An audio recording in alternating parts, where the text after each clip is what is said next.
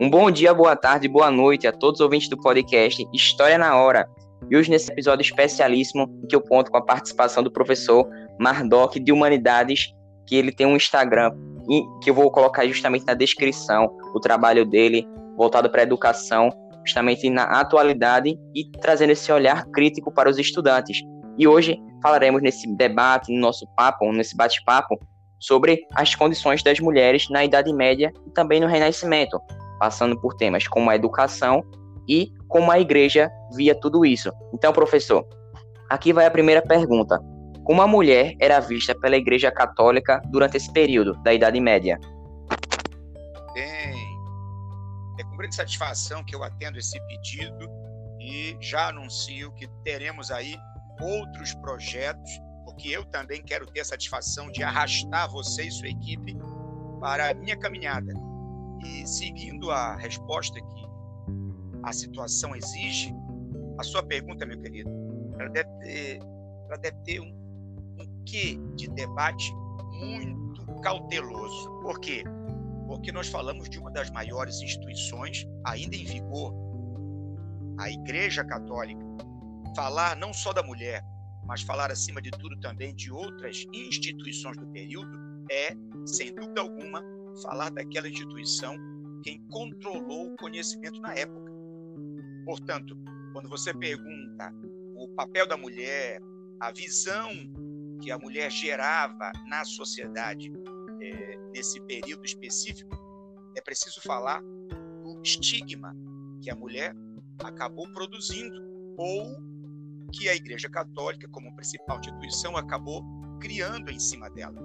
Por isso, é, essa ideia da mulher ser fisicamente ou intelectualmente inferior, ela tem ou ela nasceu a partir de uma visão antiga, uma visão onde a mulher era colocada como um ser maligno, que é responsável por todas as desgraças concebidas ao homem, geradas ao homem.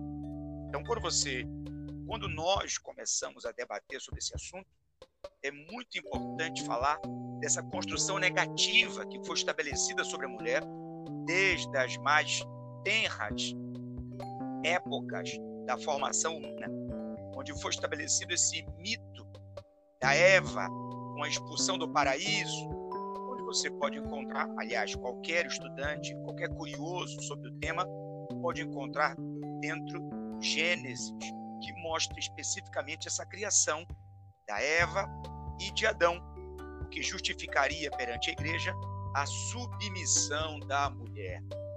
Portanto, é, eu deixo a vocês as bases desse entendimento para que você possa ter a principal visão. Porém, aproximando-se do final da Idade Média, ou melhor ainda, desse período medieval, onde nós vamos encontrar as cruzadas e a estrutura da Idade Moderna, com as cruzadas, logo depois com as expansões marítimas e comerciais, com o renascimento cultural, você vai perceber que a mulher vai perdendo esse estereótipo imposto pela Igreja Católica.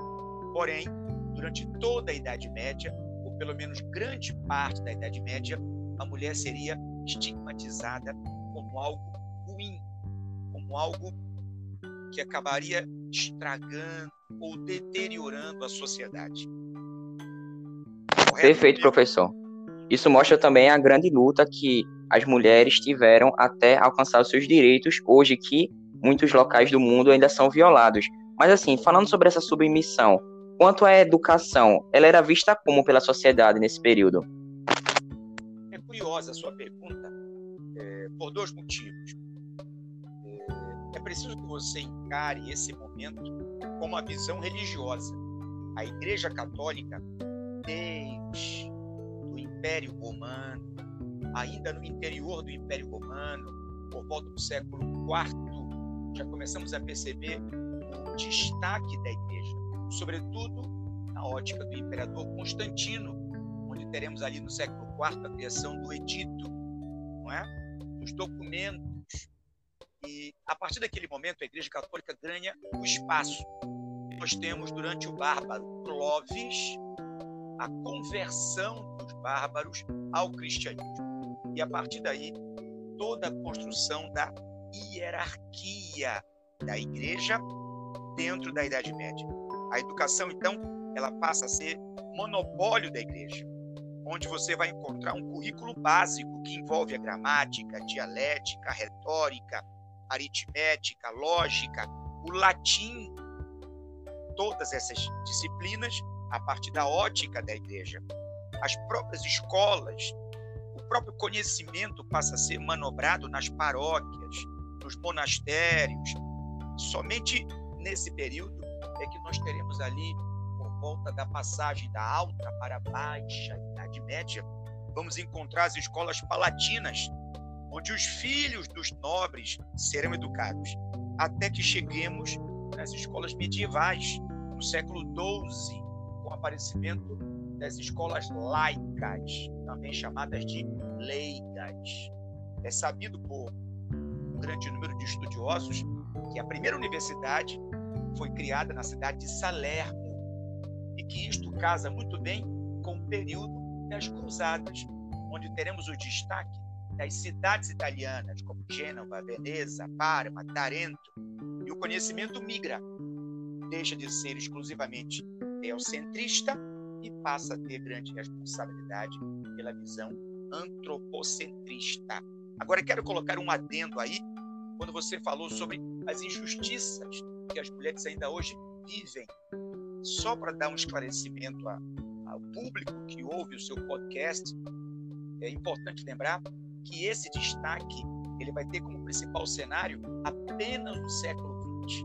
E aí você começa a, a, a mencionar ou a dimensionar desde quando a mulher passa a ser perseguida e até o segundo momento em que ela ganha o espaço a partir de uma luta, a partir de conquista, sobretudo com as duas grandes guerras mundiais. Então, para fechar essa sua resposta, no geral, a responsabilidade total era da Igreja Católica. As escolas funcionavam anexas às catedrais ou às escolas monásticas. Muitas mesmo funcionavam nos mosteiros. Para dizer a verdade, dentro desses mosteiros, nós encontramos os monges copistas que armazenam, que controlam todo o conhecimento greco-romano. Então, a produção intelectual, a confecção dos livros, todas essas instituições seriam confinadas dentro das instituições religiosas, meu amigo. Certo, Mardoc. E agora, pegando esse gancho de sua explicação, eu gostaria de fazer uma pergunta bem atual, bem contextualizada com a nossa atualidade, os dias de hoje. Então, a gente vive num contexto de violência, de respeito e também de não obediência aos valores que foram propostos na Constituição de 1988. Então, se o senhor fosse algum político, o que proporia para reduzir a violência contra a mulher e como as pessoas podem ter essa visão crítica sobre a relevância desse combate, como o senhor falou aí sobre justamente a criação da imprensa, ou seja, difundir essa informação. Perfeito. Eu não consigo ver, meu querido amigo, aluno, não consigo ver a salvação das mulheres ou a transformação da sociedade sem que passe pelas mãos do educador ou da educação. Essa ferramenta ela é vital. Portanto, é, estabelecer leis, criar leis para acabar com o racismo, para acabar com esse feminicídio, eu não acredito nisso. Agora, se o Estado, se essa instituição que regula a sociedade começar a propor mudanças no interior das famílias, nos lares, aí eu posso começar a perceber ou a defender a solução dos nossos problemas. Portanto, na condição de político, a principal arma que eu utilizaria seria a conscientização. É preciso que o pai, que a mãe, que o irmão mais velho consiga mudar o seu pensamento, as suas raízes, a partir dos valores. O Estado precisa criar campanhas as escolas precisam abraçar essa causa.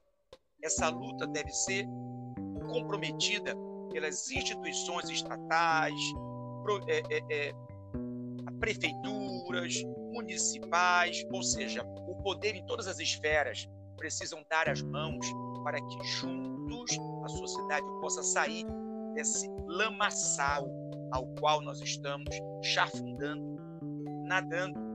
Somente a partir desse comprometimento, obtido por todos os ângulos, é que nós podemos ver a solução dessas, não só dessas injustiças cometidas contra as mulheres, como também apagar toda essa imagem é, terrível, dantesca que a sociedade humana vive na atualidade. Certo, professor. E além disso, isso mostra a importância de a gente expandir os nossos olhares, ou seja, a defesa da, da filosofia que mostra o amor pelo saber. Além, do que a gente debateu aqui, tem grande importância sociológica, né? Ou seja, trazer uma visão crítica.